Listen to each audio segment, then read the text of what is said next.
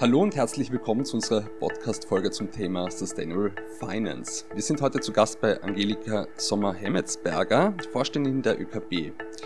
Die österreichische Kontrollbank AG erbringt zahlreiche Services für die österreichische Exportwirtschaft, den Kapitalmarkt und die Tourismuswirtschaft sowie den Energiemarkt. Zudem ist sie auch Teil der österreichischen Entwicklungsfinanzierung. Im Zuge ihrer Geschäftstätigkeit spielt auch Sustainable Finance für die ÖKB eine immer größere Rolle. Mehr darüber wird uns heute Angelika Sommer-Hemmetsberger persönlich erzählen. Es freut mich, dass wir Sie heute hier begrüßen dürfen in unserem Podcast. Herzlichen Dank für die Einladung dazu.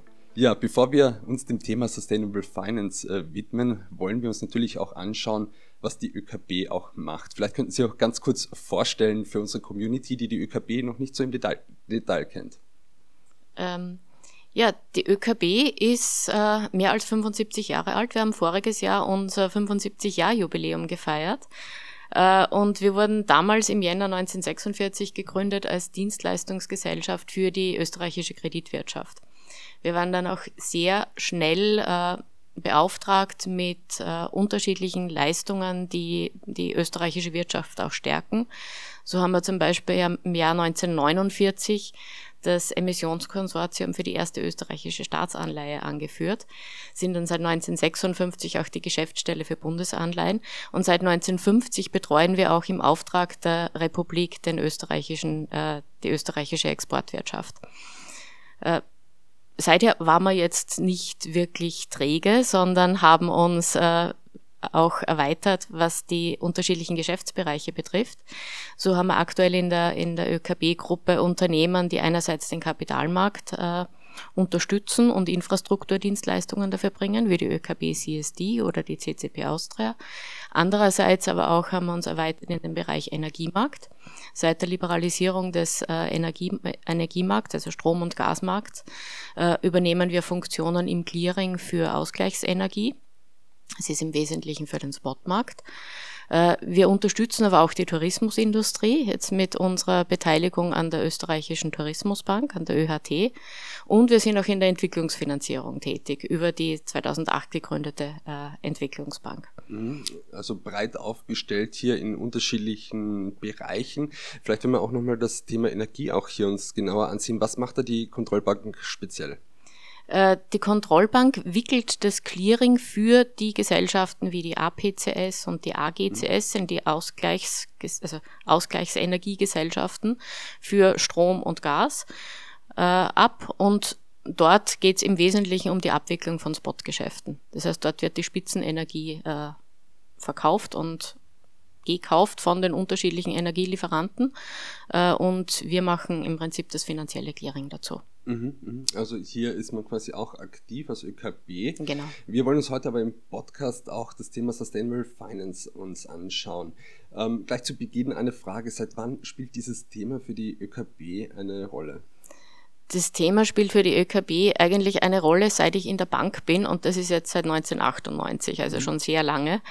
Äh, und wir haben uns schon sehr früh beschäftigt mit dem Thema Nachhaltigkeit. Wir sind seit 2002 EMAS zertifiziert und das und das Thema Nachhaltigkeit ist von einem, ich sage jetzt mal, Betriebsökologie-Thema in mitten reingewachsen in die Kernbereiche, in das Kerngeschäft.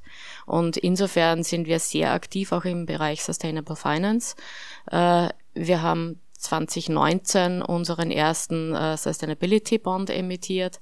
Wir haben außerdem quasi Produkte auf der Exportservice-Seite, äh, die genau diese Nachhaltigkeit äh, unterstützen. Und äh, also ich glaube, das Thema ist bei uns wirklich äh, ich sage jetzt einmal mitten im Kerngeschäft angekommen und wir haben seit August auch äh, jetzt heuer im Rennen ein, den ESG Data Hub als zusätzliches Service für die Unternehmen und die Finanzindustrie. Mhm. Äh, diese Themenbereiche werden wir uns dann gleich anschauen. Sie haben jetzt erwähnt, 2019 den ersten Sustainability Bond eben äh, herausgegeben. Und was ist dieser Sustainability Bond? Können Sie das ganz kurz erläutern? Worum geht's da und äh, was ist die Zielsetzung? Mache ich sehr gerne. Wir haben in unserem, in unserem Kreditportfolio immer wieder auch Geschäfte, die sich sehr gut eignen, um über einen Sustainability Bond finanziert zu werden. Äh, wir haben dafür ein Sustainability Financing Framework, ein Sustainable Financing Framework aufgestellt, äh, in dem genau festgehalten wird, wie wir mit den Mitteln, die wir aufnehmen, äh, umgehen wollen. Es ist transparent. Es ist, wie werden die Mittel alloziert, wie wird reported über, über die Transaktionen, die finanziert werden. Und es gibt natürlich auch eine, eine Second-Party-Opinion dazu, zu dem Ganzen. Also quasi eine unabhängige ich sage jetzt mal, ähm, Begutachtung, mhm. wie das Ganze auch funktioniert. 2019 ähm, haben wir unseren ersten Sustainability Bond emittiert, äh, waren damals 500 Millionen Euro, war sehr hoch überzeichnet. Wir hatten damals auch ein, äh, ein, ähm, eine Aufteilung von circa 30 Prozent an Grünanteil und 70 Prozent an, an Social-Anteil. Das heißt, ganz wichtig für uns, wir umfassen nicht nur grüne Finanzierungen, mhm. sondern auch soziale Finanzierungen. Also für uns hat es quasi auch diese I- und S-Komponente mit drinnen. Also für uns ist es umfassender zu sehen. Äh, und äh, es war damals schon sehr, also sehr erfolgreich. Äh, wir haben dann 2021 unseren zweiten Sustainability Bond emittiert, diesmal nur mit Geschäften von der, von der österreichischen Entwicklungsbank, wo es eben auch darum ging, Projekte der Entwicklungsbank zu finanzieren, zum Beispiel in, im Bereich von äh, Kleinkraftwerken, äh, Mikrofinanzierung, äh, Solarparks. Das ist, was die, die österreichische Entwicklungsbank ist, einer der größten Klimafinanzierer in, in Österreich. Äh, und daher bietet sich das auch sehr gut an. Und heuer im Juli haben wir unseren dritten, MS, äh, unseren dritten Sustainability Bond emittiert mit einem Volumen auch von 500 Millionen Euro der diesmal achtfach überzeichnet war und das war im Prinzip äh, sensationell. So ein hohes Orderbuch hatten wir quasi in der ÖKB-Geschichte noch nie und haben uns sehr gefreut auch über die große Nachfrage. Äh, vielleicht noch kurz, wer ist, wer fragt denn nach? Äh, das sind, äh, waren 110 Investoren aus 18 Ländern äh, die sich interessiert haben für diese Anleihe und wir hatten dann auch tatsächlich mehr als die Hälfte von in, der Investoren äh, sind spezialisiert auf diesen SRI, also Social and Responsible Investing Bereich. Das heißt auch tatsächlich ich mal, Investoren, die sich diesem nachhaltigen Bereich verschrieben haben. Ansonsten durchaus auch Zentralbanken und große Investmentfonds. Mhm. also hier gab es wirklich einen großen Response auch auf diesen dritten Sustainability Fund hier. Ähm, Sie haben jetzt angesprochen, es zählt nicht nur Environmental, sondern auch äh, Social, mhm. also quasi soziale Projekte. Haben Sie da auch ein Beispiel, äh, welche Projekte unterstützen Sie da dabei? Äh, ein Beispiel aus dem ersten, aus dem ersten Sustainability Bond, den wir gemacht haben, war ein Krankenhaus äh, auf einer äh, Karibikinsel äh, wo es nämlich auch darum ging, den Zugang zu, äh, zu also jetzt einmal auch äh, sozialen und Gesundheitsdienstleistungen zu ermöglichen. Und das Ganze hatte noch zusätzlich den, äh, den Aspekt, dass das Ganze natürlich äh, auch, ich sage jetzt mal, Tropensturm geeignet sein musste. Mhm. Das heißt, da war auch diese Komponente mit drinnen. Das andere sind zum Beispiel Rettungswegen äh, in, in Sri Lanka, wo es was in die Richtung gegeben hat. Zugang zum, zum Schulwesen ist eines. Der ganze Mikrofinanzbereich gehört auch zu den sozialen Projekten, wo es zum Beispiel auch, Beispiel auch darum geht, äh, Frauen zu ermöglichen, äh, über Mikrokredite auch ein eigenes, ich sage jetzt mal, Business aufzumachen und dann auch selbst äh, Geld zu verdienen. Das ist insbesondere im Entwicklungsfinanzierungsbereich ein großes Thema. Mhm. Damit die ÖKB hier auch äh, unterstützt, müssen natürlich äh, Kriterien erfüllt werden. Welche Kriterien sind es und vor allem, wie funktioniert auch so dieses Monitoring? Ähm, das erste ist quasi in unserem Financing Framework haben wir drinnen quasi, welche Projekte sich überhaupt qualifizieren. Äh, das sind quasi strenge Richtlinien. Äh, es wird dann auch natürlich berichtet an die, an die Investoren in den Bonds, äh, welche Projekte auch tatsächlich quasi finanziert wurden. Äh, es gibt dann auch die, die Informationen zu, äh, wie viel an, äh, wie viel an, ich sage jetzt mal, positiven Klimawirkungen wurde, wurde erzielt, äh, wie viele Arbeitsplätze wurden vielleicht geschaffen. Äh, das sind, sind zum Beispiel Themenstellungen und Kriterien, die wie viele Personen haben Zugang zum Gesundheitssystem bekommen. Also das sind Kriterien, die auch tatsächlich gemonitort werden und dann auch Jahr für Jahr berichtet werden zu den einzelnen, zu den einzelnen Bonds. Mhm. Also hier gibt es auch ein Monitoring und eine laufende Evaluierung. Genau, eine laufende Evaluierung, die auch dann immer wieder von einem externen vorgenommen wird. Mhm. Äh, die ÖKB bietet auch Export Invest Green an. Damit werden spezielle Anreize geschaffen für Exporteure, quasi in äh, nachhaltige Projekte auch zu investieren. Äh, wie erfolgt das konkret? Ähm, das ist ein, ein, ein Thema, das wir seit 2019 sehr intensiv Fok im Fokus haben. Äh, und zwar da wurde gemeinsam mit dem BMF, also mit dem Finanzministerium, äh, eben die Möglichkeit für die Export Invest Green geschaffen. Das ist ein, eine Finanzierung, die darauf abzielt, Investitionen in, in, äh, in ich sage jetzt einmal, umweltverbessernde Maßnahmen in den Betrieben in Österreich oder auch im Ausland äh, zu machen. Das heißt, dort, wo es einen besonderen umweltfördernden äh, Aspekt drinnen gibt, da gibt es eben die Möglichkeit, zusätzlich 20 Prozent äh, zu attraktiven Konditionen zu refinanzieren. Welche Unternehmen nutzen dieses Export Invest Green? Welche Unternehmen werden da unterstützt? Sind das große Industriebetriebe oder auch äh, quasi mittelständische Unternehmen? Äh, es sind, es sind beide. Und zwar, es gibt große Unternehmen, die es in Anspruch nehmen, aber durchaus auch sehr viele kleine und mittlere Unternehmen, äh, die diese Möglichkeit nützen. Ähm, ich darf Beispiele nennen, dafür braucht man immer die Zustimmung des Unternehmens. Aber Beispiel für ein großes ist zum Beispiel aus dem heurigen Jahr die, die Norske Skog im Bruck, äh, die umgestellt hat äh, die Energieversorgung, äh, wo sie zusätzlich, äh, ich sage jetzt einmal, Gas ersetzen möchte durch einen Reststoffbrennkessel. Das heißt, sie verwendet äh, eigene Abfälle auch, um, um äh, Wärme und Energie zu erzeugen. Das ist ein ganz ein wesentlicher Bereich. Äh, ein zweites Beispiel, das schon ein bisschen weiter zurückliegt, äh, nicht ganz weit, aber Dezember 21, ähm, die Polytech Group, ein Unternehmen aus Ebensee in Oberösterreich, äh, die einen hochmodernen Maschinenpark hat und in eine Kunststoffrecyclinganlage investiert hat. Also klassisch ins Thema Kreislaufwirtschaft.